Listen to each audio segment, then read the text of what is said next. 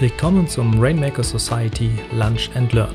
Mein Name ist Sven Galande und in dieser Podcast-Reihe interviewe ich regelmäßig spannende Persönlichkeiten zu Themen rund um Leadership, Führungskräfteentwicklung.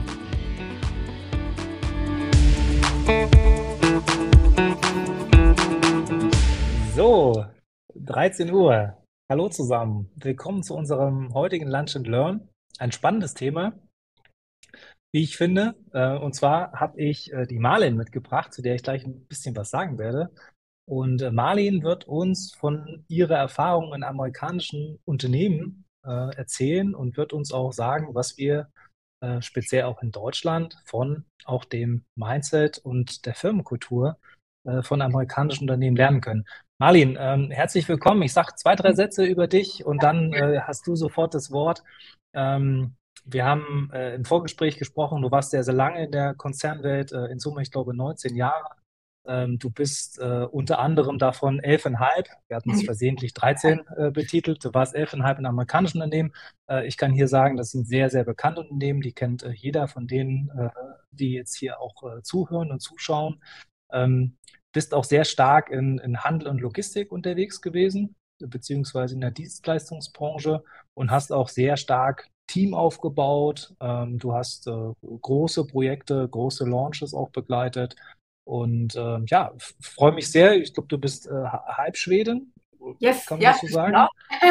genau. genau. Und du sitzt aktuell in äh, Hamburg. Hamburg. Ja, genau. Wunderbar. Dann sage ich nochmal Moin äh, und Marlin, herzlich willkommen. Vielen Dank und äh, ja, Moin aus Hamburg. Ähm, ja, vielen Dank für, für die nette Anmoderation sozusagen. Ich würde so ein bisschen drauf aufbauen und äh, dann können wir wahrscheinlich von da aus ins Gespräch starten. Also ähm, ja, vielen Dank für die Einladung. Ich freue mich sehr auf äh, diese 45 Minuten zusammen. Ähm, genau, wie du schon gesagt hast, ich habe die letzten knappen 20 Jahre in verschiedenen Konzernen verbracht. Ich habe mich nach dem Abi direkt so nach dem Bauchgefühl für ähm, ein großes schwedisches Möbelhaus entschieden und äh, also Ikea, äh, nicht amerikanisch, schwedisch ähm, und habe da ein duales Ausbildungsprogramm gemacht und bin dann auch da ein paar Jahre geblieben, bin in meine ersten Führungsrollen äh, gehüpft und ähm, von dort aus dann nach circa sechs Jahren in äh, oder nach sieben Jahren zu, zu Apple gewechselt und ähm, das war 2010, das war die Zeit, als noch keiner wusste, was diese Firma mit diesen riesen Retail-Stores möchte und ähm, was eigentlich eine Genius Bar ist und überhaupt, warum jetzt iPhone und nicht, äh, weiß nicht, Nokia. Also ich persönlich hatte dann noch Nokia, by the way. Ähm, genau, und habe mit Apple dann zunächst den vierten deutschen Store ähm, in Oberhausen im Zentrum eröffnet, bin dann nochmal nach Schweden gegangen, wo ich ja auch noch einen Teil meiner Familie habe und ähm, war dann noch mal eine Zeit lang in Köln und bin dann über einen kleinen Umweg, über ein wiederum schwedisches ähm, mittelständisches Unternehmen bei Amazon gelandet und habe zunächst einen Logistikstandort mit oder einen neuen Logistikstandort hier außerhalb von Hamburg mit eröffnet, gelauncht im Qualitätsmanagement und ähm, bin dann ähm, oder habe dann den, den, Standort auch mitgeleitet, habe den Bereich Outbound geleitet, genau, also da, wo Pakete rausgehen von Pick bis, bis der Truck das Yard verlässt. Ja, und äh, zuletzt ähm, habe ich ähm, für Amazon auch Projekte in Europa begleitet zum Thema Liefergenauigkeit, Supply Chain, solche Themen. Ja, seit März bin ich jetzt selbstständig und ähm, also ne, Apple, Amazon, äh, bei mir ging es im Grunde immer um dieses Dreigestirn aus äh, Customer Journey, Employee Journey und als Basis gab es immer dieses Thema, wie produktiv machen wir denn das Ganze und wie ähm, kriegen wir dann gewisse Kennzahlen, die letztendlich ja auch auf die, auf die Kundenerlebnisse einzahlen, voran. Das heißt, das war immer die Basis und dieses Dreigestirn ist im Grunde jetzt auch die Basis für mich in meiner Selbstständigkeit mit, mit äh, meiner Firma PeopleMind, wo ich im Grunde genau Unternehmen im Handel und in der Dienstleistungsbranche begleite, ihre Prozesse sowohl kundenorientiert, aber auch produktiv und effizient aufzusetzen. Ja. ähm, ich vergesse, äh, wir haben bei uns ja auch so ein, so ein sehr persönliches Format, Career Stories. Ich glaube, äh, wir sollten auch an der Stelle dann mal später für unsere Mitglieder einfach auch einen sehr exklusiven Einblick in deine äh, Laufbahn geben, weil ich glaube, das ist auch ein sehr spannender Punkt, wie du halt von den Firmen äh, umrundet um bestimmte Themen halt immer wieder auch den nächsten Schritt gegangen bist. Ähm, gerade auch teilweise mit großer Führungsspanne. Wir hatten im Vorfeld geredet, du hattest teilweise auch große Teams Ähm, das, äh, das vielleicht nur nebenbei.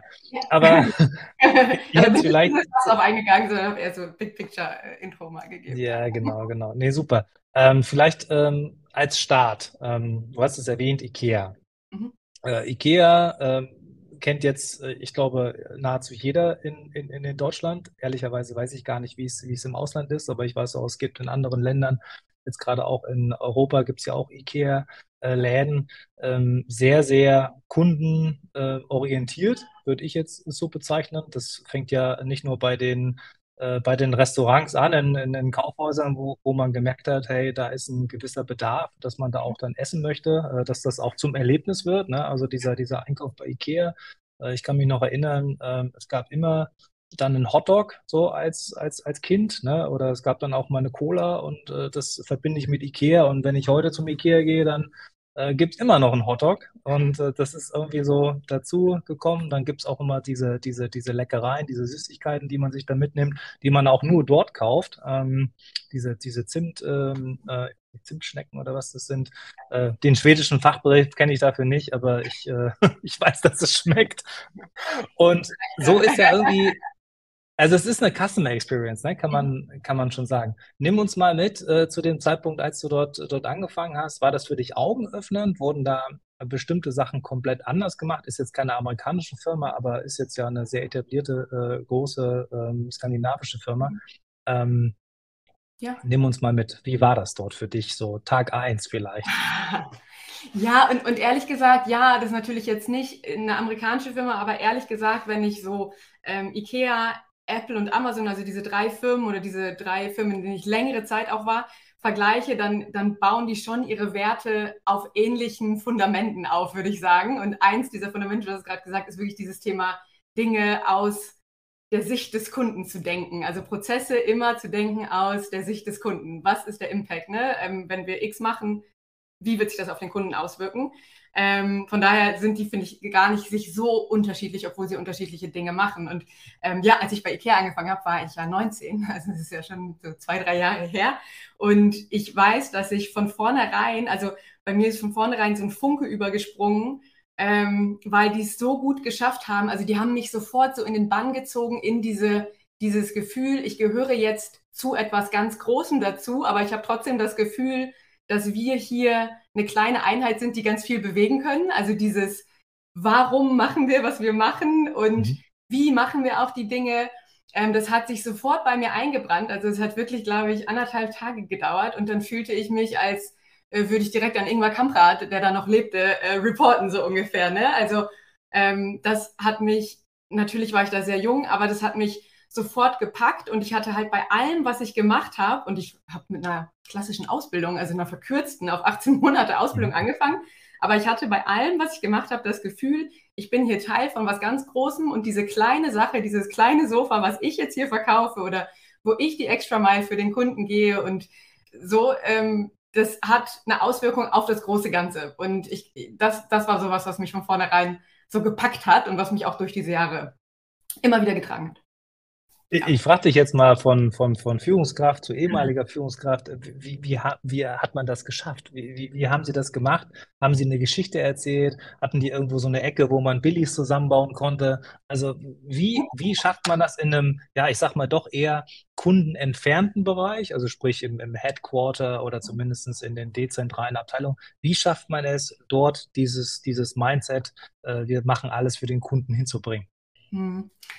Ja, also ne, ich meine, das ist jetzt schon ein paar Jahre her, aber was damals auf jeden Fall ähm, ein großer Teil war, war, dass die von, von vornherein, und damit meine ich gar nicht den ersten Tag, sondern im Grunde Tag minus sechs Monate, also das erste Mal, dass ich mit dem Recruiting-Prozess überhaupt in, in Kontakt getreten bin, ähm, wurde mir sofort eine Kultur mitvermittelt. Also es waren sofort, es wurde sofort eine Geschichte erzählt darüber, warum mhm. IKEA macht, was sie machen und wo sie herkommen. Also und gerade jetzt ich natürlich mit meinen schwedischen Wurzeln, ich war total gecatcht ne, von dem kleinen Dorf in Smoland, wo ne, der Ingwer irgendwann mal angefangen hat mit seinen irgendwie, was er alles verkauft hat, Streichhölzer und und und.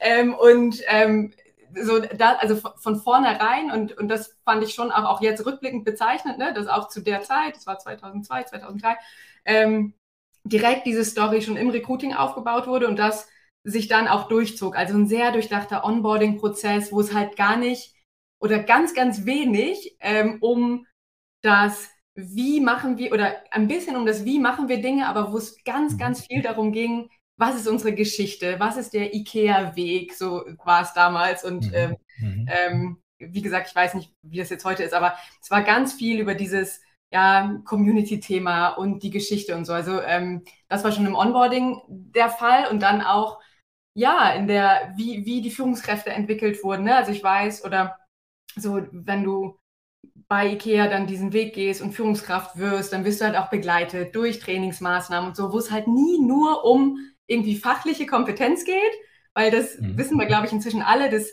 das mit dem Fachlichen, das kriegen ganz viele Leute ganz gut hin, aber wo es immer wieder darum geht, welche sozialen Werte hat dieser Mensch, welche sozialen Werte vertreten wir und wie schaffen wir es, diese Komponenten quasi in das Training einzubauen, sodass auch unsere Führungskräfte immer wieder diesen Weg leben. Ja. Mhm. Okay, spannend. Äh, gleich eine, eine, eine Frage, die mir da sofort, äh, du hast ja das Thema Produktivität auch äh, jetzt sehr stark in deiner, in deiner Company-DNA, jetzt auch in der, in der, in der Selbstständigkeit.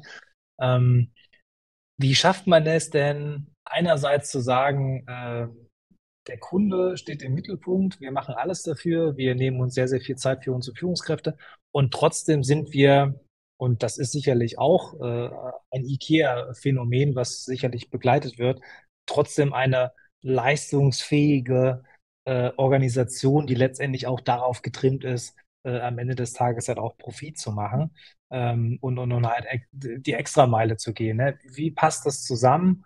Ähm, wir machen eine super Company Culture und sind trotzdem leistungsfähig. Ähm, mhm. Man könnte ja einen Anschein bekommen, dass es einfach sehr, hey, das ist total cool, ich fühle mich total aufgehoben und dass vielleicht Leistung gar nicht so im Mittelpunkt steht. Stimmt aber wahrscheinlich gar nicht, vermute ich, aber vielleicht äh, belehrst du mich eines Besseren. Ja, ich glaube, da wären wir dann jetzt schon in einer sehr, in einer sehr weichen äh, Welt, die, äh, da, die da draußen nicht mehr stattfindet. Ne? Aber, ähm, aber, aber das ist ganz lustig, dass du fragst, weil ganz am Anfang, also als ich noch so sehr die, ähm, ich bin gerade gestartet und das ist mein erster richtiger Job und so, ähm, da hatte ich teilweise schon das Gefühl, also da hatte ich das Gefühl, ach ja, es ist ja alles so soft und ne, so, äh, wo werden, man wird da gar nicht so hart gechallenged. Das ist natürlich nicht der Fall. Ähm, sondern, sondern gerade diese Firmen und gerade auch, auch ne, wo ich dann sonst noch so unterwegs war, ähm, extrem data-driven und extrem mit Fokus auch auf Kennzahlen und diese zu erreichen. Und ich glaube, was das ein bisschen einfacher macht oder was das auch erfolgreich macht, ist, dass diese Kennzahlen halt am Ende immer wieder auf dieses große Ergebnis einspielen, nämlich Kundenzufriedenheit. Ne? Also ähm, ich habe es in diesen Firmen nicht erlebt, dass einfach nur stumpf gesagt wurde, yay, wir haben unsere Umsatzziele erreicht, was sind wir, klasse, ähm, sondern, also und ich habe es auch äh, in, in, meinem Bereich jetzt in, meiner, in den letzten fünf Jahren erlebt, dass ich total zufrieden war über eine gewisse Leistung, ähm, dann aber eine Kennzahl hatte, die viel, viel mehr aufs Kundenerlebnis einspielt, die nicht so gut war vielleicht ähm, und darauf viel stärker angezählt wurde. Ähm, das ist jetzt sehr platt ausgedrückt, aber ähm, ich glaube, da halt, ne, wenn diese, wenn man den Fokus auf diese richtigen Kennzahlen hat, auf diese Kennzahlen, die am Ende immer wieder das Kundenerlebnis und auch das Mitarbeitererlebnis spiegeln, dann passt es halt und dann fühlt es sich halt nicht so an, ja, hier ist so ein, es ist irgendwie nur Druck und es geht nur um Zahlen, weil die Zahlen stehen ja in einem mhm. Kontext. Und ich glaube, dass das auch was ist, was ja viele wahrscheinlich lernen können. Ähm, und dann habe ich natürlich nicht viel Erfahrung mit jetzt deutschen klassischen Unternehmen, ähm, aber wenn ich so in meinem Bekanntenkreis und so mich umhöre, dann glaube ich, ist das schon was, was sich jeder mal auf die Fahnen schreiben könnte, nämlich zu gucken, welche KPIs messe ich denn eigentlich und zielen die eigentlich auf das große Ganze ein und sind die auch so formuliert und werden die auch so gemessen, dass jeder im Team die versteht und sind sie so runtergebrochen, dass im Zweifelsfall auch jede Ebene irgendwie sich damit mhm. identifizieren kann. Ja, okay, spannend. Ähm, was mir auch eingefallen ist bezüglich KPIs, ähm, ist das denn ähm, so, dass, dass, also gibt es da irgendwelche Vorgaben, dass man sagt, okay, wir messen hier unsere äh, Customer Centricity äh, vorwiegend und äh, den Rest, den, den steht man hinten an? Also ist es quasi etwas, was auch sehr zentralisiert dann bestimmt wird? Oder seid ihr dann automatisch drauf gekommen, hey, wir sind ja jetzt ein total kundenzentriertes Unternehmen, auch unsere KPIs sind immer total kundenzentriert? Oder gab es da jemanden, der gesagt hat, nee, das müssen wir jetzt so und so machen? Ähm, wie, wie, wie, habt ihr das, wie habt ihr das gesteuert? Ja, nee, das ist tatsächlich nichts, ähm, was, was jetzt in den Funktionen, in denen ich unterwegs war, ähm, wir uns selber ausgedacht haben oder nur in ganz seltenen Fällen. Es gab mal auf Projektbasis oder so schon Situationen, wo ich dann als Projektleiterin oder ähm, als, als Abteilungsleiterin oder so die Chance hatte zu sagen, okay, für dieses Projekt ähm, erfinde ich jetzt mal quasi eine neue KPI und messe jetzt mal, weiß ich nicht, irgendwas, was wir sonst nicht messen. Aber normalerweise ist das natürlich schon, schon vorgegeben, auch alleine aufgrund der Größe und um die Vergleichbarkeit ne, über alle Standorte zu gewährleisten und so. Ähm, mhm. Genau. Mhm. Ja. Okay. Ähm, wie hast du es denn geschafft, dann auch als äh, Abteilungsleiterin, vielleicht auch später ähm, als, äh, als äh, Leiterin grundsätzlich, wie hast du es denn geschafft, deine Mitarbeiter auf, diese, auf dieser Mission mitzunehmen? Also welche Instrumente hast du denn für dich persönlich auch in deiner Führungslaufbahn benutzt? Jetzt speziell auch, auch bei IKEA vielleicht, aber nicht nur, nicht nur darauf beschränkt, wo du sagtest, okay, ähm, sehr bekanntes Unternehmen. Theoretisch muss man ja keinem Mitarbeiter erzählen, was, was dort gemacht wird. Äh, jeder ist irgendwie schon grundsätzlich äh, total bei der Sache, weil man genau weiß, man ist Nutzer dieser Produkte auch im, im heimischen Gebrauch. Wir kommen später zu den anderen beiden Firmen. Ähm, Gab es da überhaupt etwas, wo du sagtest, da, da hast du versucht, noch, noch nachzulegen oder war das ein Selbstläufer? Und wenn es kein, keiner war, was waren so deine Methoden dann, die, mhm. die Leute darauf einzustimmen? Ja, also Selbstläufer würde ich das wirklich nicht bezeichnen. Ähm, also natürlich herrscht so eine Grundmotivation. Wahrscheinlich ist es auch eine andere als jetzt in einem ganz traditionellen Unternehmen, was jetzt, weiß ich nicht, ne, ähm, auch eine andere Mitarbeiterstruktur hat. Ähm, und, und natürlich, jetzt gerade bei IKEA war ich natürlich noch super jung und ähm, Hand aufs Herz, da habe ich schon auch, also da habe ich so ein paar Major Learnings sozusagen auch direkt am Anfang meiner Karriere gehabt. Also gerade da war die Situation zum Beispiel, dass ich dann mit meinen inzwischen irgendwie 23 Jahren bin ich dann meine erste Führungsrolle gehüpft und ähm, ich hatte ein Team, das war damals an einem Standort im, im Ruhrgebiet. Ähm, das war ein Team, die waren so im Altersdurchschnitt im Grunde alle mindestens meine Mütter oder auch meine Großmütter. Die waren alle schon mhm. sehr lange dabei ähm, teilweise so 20 Jahre ähm, Experience und 20 Jahre auch in diesem Standort. Und da war natürlich schon die Situation, dass ich jetzt reingekommen bin mit ne, einer riesen Motivation. Ich hatte diese ganzen Trainings im Gepäck und ich dachte, ich lebe mhm. diese Kultur und das muss doch auch jeder machen. Und bin da schon so an die eine oder andere, gegen die eine oder andere Wand gelaufen. Und ich glaube, eine Sache, die mich dann dennoch erfolgreich gemacht hat nach diesen, also ich hatte da wirklich auch ein paar harte äh, Monate, äh, wo ich äh, nicht direkt weiterkam, aber ähm, was mich dann, was das ganze Thema dann gedreht hat und als ich dann die Firma verlassen habe, äh, glaube ich, bin ich ganz gut. Also war das, hatte ich ein gutes Standing und das hat gut geklappt, ähm, war ja immer wieder das, so das zu hören, immer wieder, obwohl das halt so ein großer Bunker ist, ähm, immer wieder auch in die Einzelgespräche reinzugehen und irgendwie in diesen Einzelgesprächen eine, eine Art von Standardisierung zu finden, also immer wieder so die Themen, die wichtig sind, einheitlich rüberzubringen, ne? Meetings, äh, Leuten den Raum geben, zu sprechen, ihre Feedbacks zu äußern und dann auch die Verbindlichkeit zu finden, mit Ergebnissen zurückzukommen. Also ähm, das ist jetzt gar keine Raketenwissenschaft, aber ähm, das war dann was, als ich irgendwann gemerkt habe, boah, ich muss jetzt hier was drehen. Dann bin ich halt wirklich ganz an die Basis gegangen und habe geguckt, okay, was, was glaubt ihr denn? Weil ihr seid jetzt seit 20 Jahren meinetwegen schon hier. Erzählt doch mal, was müssen wir denn machen? Und das dann, also diese Fähigkeit, dann die großen Unternehmensziele, die vielleicht aus Schweden oder wo auch immer herkommen, runterzubrechen, zum einen zu übersetzen, sodass das gesamte Team das versteht und irgendwie auch dahinter steht. Ähm, und aber mit einfließen zu lassen, die Feedbacks, die aus dem Team kommen, weil ich glaube, das ähm, ist häufig das Wertvollste, ne, was wir so äh, kriegen können als Führungskräfte. Okay. Klingt nach äh, Grundsätzen guter Führung, die es wahrscheinlich auch vor einigen Jahrzehnten schon ja, gab. Also jetzt nicht unbedingt, ja. äh, wie du schon sagtest, Rocket Science oder was.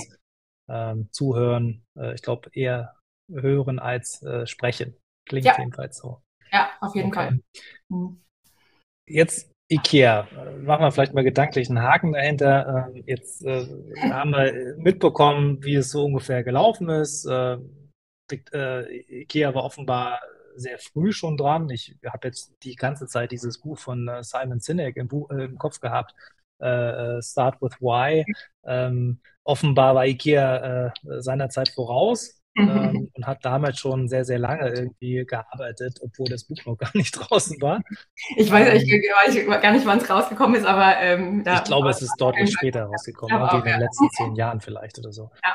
Ähm, okay, aber jetzt nehmen wir uns mal auf die Reise mit. Ähm, wir schreiben das Jahr 2010. Ähm, Apple steht äh, noch in der Blüte der Steve Jobs Zeit mit ein paar äh, Rück Rücksetzern, weil er schon bekannt ist, er ist krank, mhm. äh, immer mal wieder. Tim Cook ist äh, immer noch nur ein COO, aber ein sehr fähiger Mann im Hintergrund, der irgendwie schon gemunkelt wird. Das ist die zweite, äh, der zweite Mann im Unternehmen. Nimm uns mal mit. Äh, war das für dich ein Schock von der IKEA Experience in die äh, Apple Experience oder sagst du, nee, da gab es ganz, ganz viele Gemeinsamkeiten?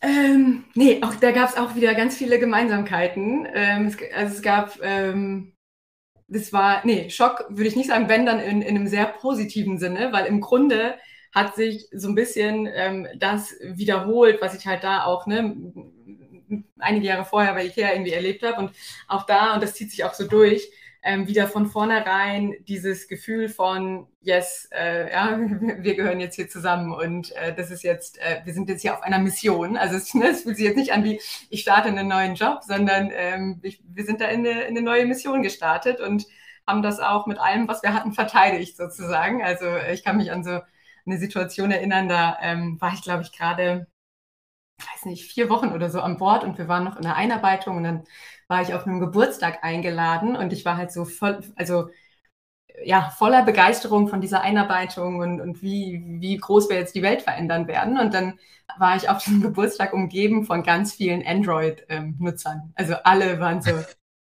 oh mein Gott, du arbeitest ähm, bei dieser Firma und das ist ja so schlecht und alles ist schlecht. Und, wirklich so, ne? und, und ähm, das ist aber dann was, also das hatten wir halt auch ein bisschen gelernt, so im Onboarding, wie man mit sowas umgeht. Und ich habe dann halt immer nur gesagt, na ja, einige fahren ja gerne einen BMW, andere einen Mercedes und das ist ja alles cool und the choice is yours und ne, so. Bin immer wieder so rausgegangen, aber konnte es nicht so lange aushalten. Also ich bin dann irgendwie um 10 oder so von diesem Geburtstag verschwunden, weil ich war, it's too much. Ähm, aber ähm, ja, genau, also auch da große Begeisterung äh, direkt und äh, ja, äh, auch da viel wieder das Thema Why. Also ob es jetzt vor oder nach Simon Sinek war, ich weiß es nicht. Und ich habe jetzt eine Basisfrage vergessen, weil ich gerade selber ein bisschen lachen musste über diese Situation. Nee, ist auch äh, gar nicht so schlimm. Ich habe ich hab gefragt, ob, äh, ob, ob du da einfach einen Schockmoment hattest. Hast ja schon verneint, du hast äh, ähnliche Instrumente gefunden. Ja. Was du gerade wieder betont hast, war ähm, dieses Why, was, also auch dieses Geschichten erzählen, was offenbar auch sehr, sehr stark auch in, in Onboarding äh, gelegt wird. Ne? Also wenn ich, mich, wenn ich mir überlege, äh, wie oft ich wirklich äh, Onboardings hatte, so im Laufe meiner Angestelltenzeit, äh, dann kann ich mich leider äh, erinnern und äh, stelle fest, dass es da nicht so viel gab. Ne? Also in meiner Beratungszeit bei Roland Berger, da gibt's für die ist es üblich, da gibt's dann mal so ein zwei Wochen Kickoff. Ja? Da muss man überlegen, da kommen ja auch sehr junge Menschen in die Beratung rein. Ähm, die werden dann so ein bisschen auf ähm, einfach so die grundlegenden Sachen äh, vermittelt. Aber da gibt es auch viel Team, ne? also viele, viele Teamaktivitäten, auch so ein bisschen Spirit. Ähm, und das kommt ja dem Ganzen schon insofern etwas näher. Wenn ich jetzt an meine, an meine äh, Konzerne denke, muss ich sagen, da gab's äh, gar nicht so was. Mhm. Gefühlt war das so ein bisschen, naja, du weißt ja, warum du hier bist, ne? So äh, in, in dem Sinne von, ne, wir bauen Autos und äh, wir machen dies und wir bauen Software und ja, das was, was muss ich da noch wissen? Uns gibt es seit 100 Jahren. Äh, so, so ist es. Ja, und hier ist dein Laptop. Und wenn du Fragen nee, hast, ist dein Laptop. sagst ein Ticket an die IT. so, und dann bearbeiten Genau, genau.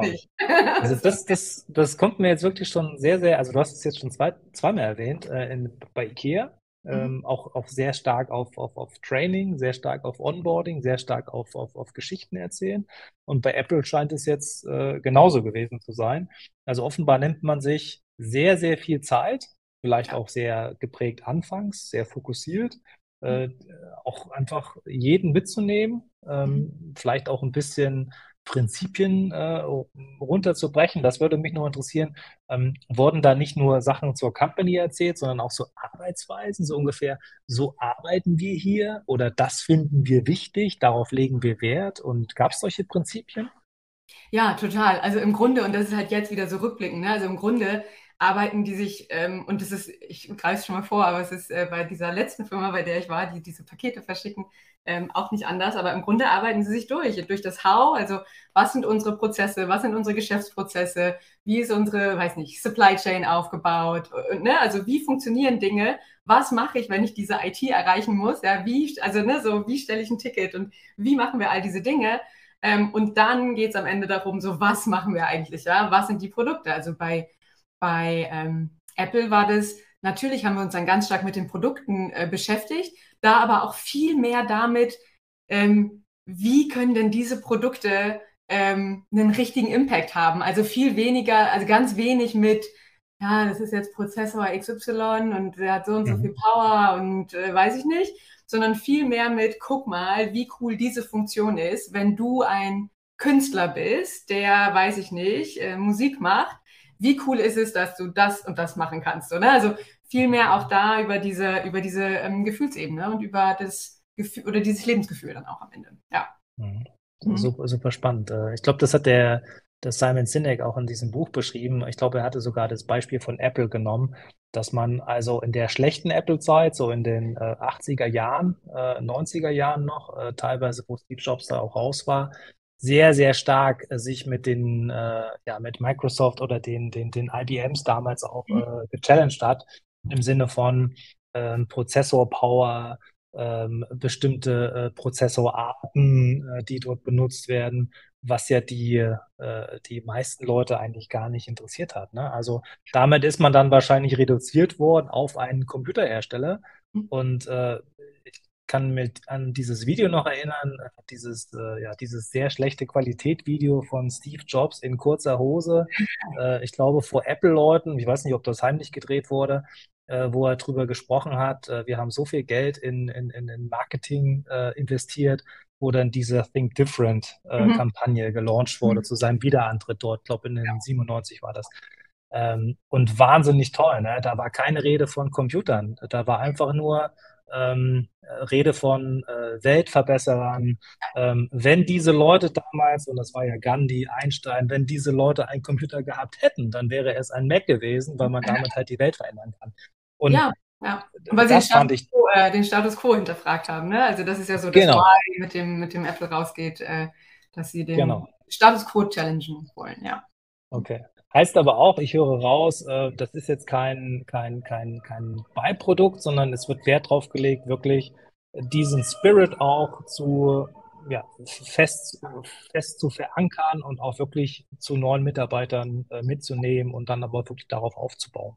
Ja, ja, und ich, total. Und ich glaube, dass es, also und äh, ich ja, bin mir sicher, dass es einfach auch total viel Sinn ergibt und auch in der Kombi so damit, die richtigen Leute zu finden oder dann auch mal so den Mut aufzubringen, zu sagen, diese Person oder so wie ich auch, ne? Also ich hatte gar keine Ahnung von, von Apple-Produkten und von Computern auch gar nicht. Also ich habe ja Möbel zusammengebaut. Ich kann richtig schnell ein Billig-Regal zusammenbauen, aber ich hatte keine Ahnung äh, von, ähm, von, äh, ja, von diesen Produkten. Aber ähm, da viel mehr Wert drauf zu legen, was bringen wir denn für Personalities rein und was haben die für ein für ein Mindset und wollen die wachsen und wollen die lernen und sind sie bereit, mhm. irgendwie kritische Feedbacks auch einzustecken und daraus ähm, ja, wieder, wieder zu wachsen.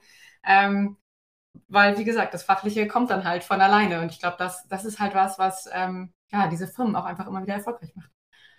Sich nicht darauf zu konzentrieren, ne, ist das jetzt, was ist, also ne, hm, kann der jetzt da einen, einen iPhone verkaufen? Ja, iPhone verkaufen geht schon. Verstehe. Der, der, der Kritiker, vielleicht auch der besonders äh, äh, kritisch denkende äh, Deutsche, würde jetzt natürlich sagen, naja, ist ja klar, äh, da arbeiten ja auch sehr viele Amerikaner, die haben ja grundsätzlich auch so eine unterschiedliche, also gefühlt auch erstmal so eine sehr, sehr begeisterungsfähige Persönlichkeit. Und jetzt äh, frage ich dich in deinem Team, äh, du hast ja wahrscheinlich mehr mit, äh, mit, mit Deutschen äh, gearbeitet, hattest aber auch sicherlich viele Meetings mit, mit amerikanischen Kollegen. ähm, vielleicht können wir dieses äh, Mysterium ja auflösen. Ähm, glaubst du, es gibt auf beiden Seiten äh, gleich verteilt mögliche Begeisterungsfähigkeit oder glaubst du, die Begeisterungsfähigkeit für Unternehmen, für, für Stories, das bleibt den Amerikanern vorenthalten? Ja, also du legst es mir schon fast in den Mund, aber ähm, nee, also ich, ich glaube, ich glaub, das Thema Begeisterungsfähigkeit ist international wahrscheinlich. Und ich glaube, ich glaube, gute ja, gute Geschichten und ähm, ja, dann, ich habe es wahrscheinlich schon 20 Mal gesagt, aber immer wieder so auch die Gründe dafür, was, warum wir Dinge mhm. machen. Wir hatten es im Vorgespräch ganz kurz auch. Ähm, ich, ich glaube, da kann sich kaum jemand entziehen, wenn der große Kontext natürlich auch passt. Ne? Jetzt ist die Welt ja auch nicht nur shiny und alles ist immer way, wir, wir, wir machen hier ähm, großartige neue Dinge. Ich meine, da passieren auch andere Sachen, aber ähm, ich glaube, das ist, ist nicht ein amerikanisches Ding, auch wenn auch, auch das, auch, ne, da gab es auch immer wieder Kritik, auch gerade in dieser Zeit jetzt ähm, in den Apple Stores, wenn wir da, weiß ich nicht, wir haben ein neues Produkt gelauncht, dann standen wir da und haben geklatscht und so, ne? Das ist auch für viele sehr befremdlich natürlich gewesen, für mich auch manchmal, aber dann hat man halt einfach mitgemacht und eine gute Stimmung gemacht. Und was kann daran irgendwie schlecht sein, ähm, ja, eine gute Energie zu verbreiten, so. Von daher, ja. Also es ist, es ist, es ist ansteckend oder es kann ansteckend sein, äh, wenn äh, es, es muss halt wahrscheinlich nur jemand, äh, jemand anfangen, äh, Begeisterung zu stiften im Unternehmen. Ne? Also äh, das nehme ich jetzt mit. Ähm, und äh, ich, ich glaube, das fällt uns wahrscheinlich in Deutschland manchmal schwer, ja, weil mhm. wir, weiß nicht, vielleicht ist das manchmal auch so ein bisschen ja, ist ja irgendwie nur so ein bisschen Gefasel oder was. Ne? Ich glaube, da ist der Amerikaner grundsätzlich einfach auch sehr viel ähm, ja, vielleicht auch begeisterungsfähiger oder vielleicht aber auch liegt das daran, die, die haben ja auch eine sehr andere Debattenkultur, die sie dort führen. Ne? Also ich kann mich erinnern, ich habe mal eine Reportage gesehen, die machen da ja auch Rhetorikkurse und, und Debattenkurse auch an ihren Hochschulen. Sowas gibt es ja in Deutschland äh, mhm. grundsätzlich gar nicht. Es sei denn, ich studiere jetzt wahrscheinlich so ein, so ein Fach wie äh, Philosophie oder so. Ähm, und ich glaube, das, das kann man wahrscheinlich lernen. Ähm, was ich jetzt vielleicht den Schwenk noch zu, mhm. zu, zu dem dritten Unternehmen machen möchte. Ich habe jetzt so in meinem Kopf äh, IKEA extrem krasse Customer Experience. Man kann das wahrscheinlich nicht so, nicht so redundanzfrei jetzt schneiden, aber ich probiere es mal. Apple irgendwie das Produkt, ja, und ähm, die, die Weltverbesserung. Und äh, jetzt das dritte Unternehmen, Amazon, steht für mich so ähm, für Logistik und äh, Execution. Also nochmal extremst operativ, äh, weil eigentlich dort wird ja kein spezielles Produkt verkauft, ja, sondern es wird ja irgendwie alles verkauft, mhm. aber das in einer komplett äh, ja, anderen Art und Weise. Also einfach äh, instantly, ne? Äh, ja. sofort und äh, ich rede jetzt nicht von einem Server-Business, sondern nochmal eine andere Geschichte, aber ähm, wie waren deine Erfahrungen bei Amazon? Ist das, ist das vergleichbar mit Apple? Ich meine, die Firma ist deutlich jünger, ist jetzt aber mhm. auch schon wieder äh, 20 Jahre alt. Ja. Wie war das so? Ja, und ich habe es ja eingangs schon so, so grob angeschnitten. Ähm, es ist total, in meiner Welt ist es total vergleichbar, weil auch da wieder, immer wieder dieses Thema ähm, vom Kunden rückwärts. Was, wie wirken sich die Dinge, die wir hier machen, auf unseren Kunden aus und was? Und ich finde, dass Amazon da eigentlich noch so das i-Tüpfelchen aufsetzt, ähm, weil die ja, selbst wenn es schon, also ne, immer noch, also mir erzählen immer noch Leute, boah, ich habe gestern Abend was bestellt und heute war das schon da. Irre. Und das gibt's schon ziemlich lange. Also so Next Day Delivery ist jetzt nicht super, super neu. Und trotzdem, wenn ich mich unterhalte, ist das das, was hängen bleibt. Übrigens finde ich, kann man da auch schon wieder drüber philosophieren, ist das nicht auch ein Produkt? Ne? Also das ist ja nee. so dieses Versprechen und ähm, wie du sagst, diese Execution ist ja in sich vielleicht schon ein Produkt.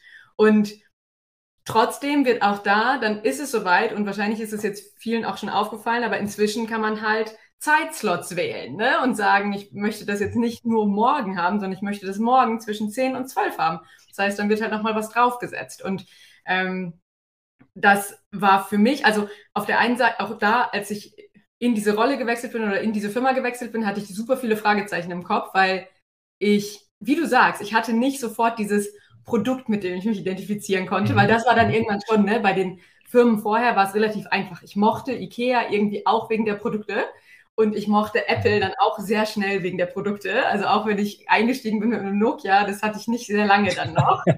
ähm, und das fehlte, da dachte ich, würde mir zunächst mal fehlen, als ich dann dort angefangen habe. Und ich weiß auch, ich habe einem meiner Interviewer die Frage gestellt, ja, ich kann mir das gar nicht vorstellen, an so einem Standort arbeiten dann bis zu 2000 Leute oder was.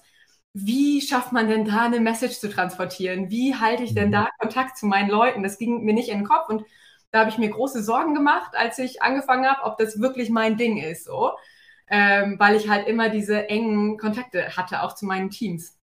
Mhm. Und deshalb war das für mich zunächst super overwhelming, ne, als ich reingekommen bin, weil so groß, nochmal ein ganz anderes Thema, sehr logistisch, ähm, operative Execution.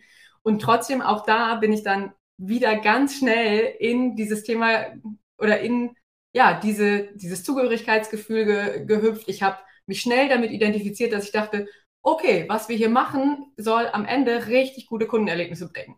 Das heißt, wenn wir unsere Prozesse hier nicht im Griff haben, wenn Ware nicht rausgeht, wenn sie rausgehen soll, dann steht da irgendwo jemand mhm. und sagt, Mist, ich wollte heute noch dieses Geburtstagsgeschenk haben und das habe ich jetzt nicht. Das ist blöd. Und auch da war das wieder relativ schnell so ein, so ein Ankerpunkt, an dem man immer wieder hing oder an dem ich immer wieder hing, zu sagen, ja, wofür machen wir das? Wir machen das, dass das auch unsere Reputation bleibt. Dass wenn ich jemandem erzähle, ich bin bei Amazon, dass der als, als erstes sagt, ihr seid ja so krass, ihr liefert so schnell und so zuverlässig, das ist irre. Ja. Das heißt, du hast auch versucht dann, äh, Dankeschön, du hast auch versucht dann sozusagen auch deinen dein, dein Beitrag dort herauszufinden, weil ich glaube, äh, ich, ich kenne das noch von, von BMW, äh, arbeitet man an einem bestimmten Teil des Produktes, einer ganz bestimmten Funktionalschiene und äh, ja, dann kann man ja auch äh, vergessen, ja gut, wenn ich heute irgendwie äh, um 15 Uhr nach Hause gehe, dann äh, wird das Auto trotzdem in zwei Jahren vom Band laufen. Ne? Man kann ja diesen Kontakt so ein bisschen daran verlieren, aber sich da auch äh, betroffen zu fühlen, wenn ich hier äh, vielleicht äh, nicht genau hingucke, dann äh, passiert X oder Y beim, beim Kunden, der ist dann unzufrieden, der kauft dann vielleicht woanders, es gibt eine mhm. schlechte Bewertung etc. Mhm. Ähm, offenbar schaff, schaffen es ja amerikanische Unternehmen auch immer aufrechtzuerhalten, dass es dort diese, diese, diese Customer Centricity geht. Du hast ja. schon einen mit KPIs angesprochen, das, das kann ich gut nachvollziehen, auch dass man die möglichst auf äh, den Kunden ausrichtet. Was ich mir noch, was ich mir noch frage, was ich dich auch fragen wollte, gibt es oder gab es auch regelmäßige, ich sag mal, Town Hall Meetings, mhm. vielleicht mit einem Jeff Bezos, der sich dann aus äh, Seattle dort eingewählt hat und äh, hat dann zu eingesprochen. Ist das ein Mittel gewesen oder habt ihr das kaum gemacht? Doch, ja, ja, das war äh, regelmäßig, regelmäßig auch Teil der Strategie und es war immer einen Mix im Grunde aus ähm, Content, der zentral auch vorgegeben ist. Ja, und dann kann das sein, dass ein Jeff Bezos da ähm, was sagt oder ein Andy Jesse oder wer auch immer. Ähm, also dann per mhm. Video, aber es ist dann eher, ne, dass dann Videos aufgenommen werden, weil allein schon über die verschiedenen Zeitzonen das natürlich sonst nicht so richtig abbildbar ist. Ähm, aber das war halt auch immer eine Chance für uns am Standort natürlich nochmal Themen zu platzieren, ähm, die jetzt, ne, das waren so ja, Quarterly Meetings, glaube ich, wo, wo dann nochmal kommuniziert wird. Ähm, was ich aber viel wichtiger noch finde, und das ist was, was mir aus dieser Zeit total hängen geblieben ist und was auch jetzt, in, was ich auch im Grunde als Best Practice ab, in abgewandelter Form übernehme für meine Selbstständigkeit, das ist ein, ein Mechanismus, der nennt sich Gemba. Ähm, den, ähm, der kommt eigentlich aus, ähm, aus, der, aus dem Automotive auch, also ich glaube von, von, Toyota irgendwann mal. Und da geht es darum, dass Führungskräfte immer wieder in die Bereiche gehen, in die Produktion gehen und ähm, sich mit Mitarbeitern zusammen die Prozesse anschauen und die Feedbacks von den Mitarbeitern einsammeln und gucken, ähm, was darf denn hier verbessert werden, damit die Mitarbeiter noch mhm. besser arbeiten können, damit ähm, vielleicht Ware noch besser rausgeht, ja, aber auch natürlich nochmal die overall ähm, Kundenzufriedenheit, äh, Mitarbeiterzufriedenheit ähm, steigt. Und das, finde ich, ist äh, noch ein viel kraftvolleres Werkzeug. Also immer wieder dann auch in kleineren Gruppen, wo aber die wichtigen Entscheider aus IT, Technik und so dabei sind, den Mitarbeitern eine Bühne zu geben, zu sagen, erzähl mal, ähm, was hindert dich jeden Tag? Und das können halt ne, Sachen sein wie, der Packtisch ist nicht smart aufgebaut. Ich muss immer einen extra Schritt machen ähm, und deshalb, ähm, weiß ich nicht, habe ich auch eine, eine, Verspannung irgendwo oder so. Mhm. Ähm, mhm. ja, das hängt dann ja auch noch alles zusammen, also Thema Ergonomie, Gesundheit, ähm, Sicherheit vor allem. Ähm, und das, das finde ich ist was, was noch viel kraftvoller ist und gerade aus diesem Großen immer wieder ins Kleine reingeht ähm, und dann wieder ins Große raustransportiert. Finde ich super. Okay. Ja. Und, äh, danke für das, für das Teilen. Äh, ich äh, war jetzt sofort äh, äh drauf und dran, an diese 1%-Methode zu denken, ne, wenn man sich so überlegt, wo kann man denn eigentlich noch äh, mhm. Dinge optimieren und äh, ich, ich glaube, Ergonomie ist deutlich mehr als 1%. Äh, das ist jetzt nichts äh, nichts Geringes. Ähm, ich, ich kann mich auch noch erinnern, ähm, auch zum Beispiel bei BMW wurde sehr, sehr viel Wert drauf gelegt, dass äh, diese Montageprozesse halt auch mhm. menschengerecht umgesetzt wurden. Ne? Also über Kopfarbeiten war, hatte dort auch einfach eine, eine, eine, schlechte Bewertung. Dann musste man entweder bestimmte Maßnahmen, musste Pausen einsetzen und so weiter und so fort. Ähm, also extrem, extrem wichtig, deutlich mehr als ein Prozent. Aber es klingt jetzt so, dass man versucht hat, dann wirklich auch Ende zu Ende zu, zu optimieren. Nicht nur beim Kunden ganz vorn an der, an der vordersten Linie. Ja, das ist ja auch ein Teil den versucht Amazon dadurch zu steuern, dass sie ja auch irgendwie eigene Auslieferungsunternehmen beauftragen und nicht vielleicht jemanden von der äh, Post unbedingt haben, der vielleicht dann sagt, äh, ist mir egal, hier ist ein Amazon-Paket, hier komm, äh, ist jetzt völlig wurscht und damit aber auch die ganze Experience äh, zerstört. Ähm, und äh, gleichzeitig kann man aber auch an den Anfang gehen zu sagen, okay, derjenige, der es zusammenbaut äh, oder diejenige, ähm, da gibt es natürlich auch noch Optimierungsbedarf, weil wenn es äh, äh, demjenigen gut geht, der das äh, zusammenbaut, dann äh, ist es doch viel besser. Dann bleibt er länger, dann äh, ist er einfach auch, wie sagt man, gewillt, äh, weiter mitzumachen. Und da, daran hängt es natürlich. Und es ist extrem viel Wissen. Das hat auch Toyota schon in verschiedensten Fertigungsprozessen gemacht. Dieses Fragen, wo das Problem entsteht, um es halt auch vorzulösen anstatt es in irgendwelche Elefantenrunden zu bringen, um dann dort irgendwie sehr theoretisch zu lösen, gehe ich einfach an den Ort, wo es passiert ist und, und, und frage einfach dort nach, äh, was kann ja. man eigentlich anders machen. Weil in der Regel haben die Leute auch Ideen, ne? die, die, ja, die hätten eine Lösung, die wollen einfach nur auch gefragt werden. Ja, voll. Und, und es sind ja auch dann, und häufig sind es ja genau diese Dinge. Also was kann passieren? Ich bekomme mein Paket ähm, in einer schlechten Qualität, die äh, das ist nicht gut verklebt oder so, ne? Das ist offen. Und dann könnte die erste Vermutung irgendwie sein, ach ja, da hat der Fahrer, also wenn man jetzt ganz platt denkt, Mensch, irgendwie ist der Fahrer nicht gut gefahren oder hat er nicht aufgepasst oder, oder was auch immer. Ähm, und wenn man aber die Kette wirklich zurückdenkt und irgendwann feststellt, ja, oder mit dem, mit dem Packer vielleicht redet, ja, und der einem sagt, ja, wir hatten eine ganze Charge von schlechten ähm, äh, Umschlägen, so, die schlecht geklebt haben. Und wenn man dann denkt, ah, hätten wir das vielleicht schon mal ne, ähm, zwei Tage vorher festgestellt, hätten wir uns wahrscheinlich viel äh, viele unzufriedene Kunden ersparen können. Äh, oder halt noch einen Schritt zurückgeht, wie war denn das alles eingelagert? Oder ne, wie ist es überhaupt schon vom Hersteller reingekommen? Also äh, ich glaube, das ist unglaublich wichtig, weil man sonst ganz viele Probleme löst, die halt keine Probleme lösen. Also die ne, nur das äh. oberflächliche Symptom ähm, ja, ein Pflaster draufkleben und dann hat man am nächsten Tag wieder das Ding. Und ja. Okay.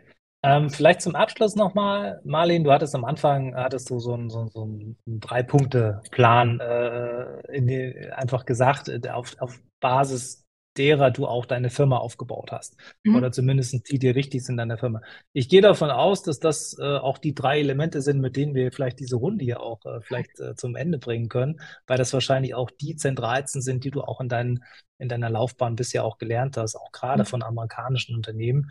Ähm, wenn du die drei vielleicht nochmal einfach kurz äh, beäugst und sagst, äh, dann, dann haben wir vielleicht auch einen super, einen super Schlusspunkt hier heute. Ja, ich versuche es mal, äh, quasi den, äh, den Schlussspurt ne, zu machen.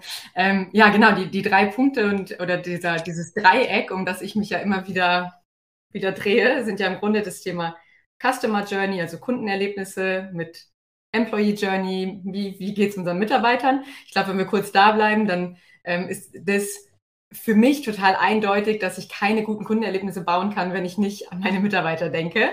Also das kann ich kurzfristig wahrscheinlich schaffen, indem ich gute Prozesse habe und irgendwie, irgendwie das hinkriege. Aber wenn ich nicht nachhaltig an einer guten Führung arbeite, an einem guten Arbeitsumfeld, inspirierend, wo Leute auch einfach bleiben wollen gerne, ähm, dann ähm, wird es nicht langfristig ähm, gut gehen, glaube ich.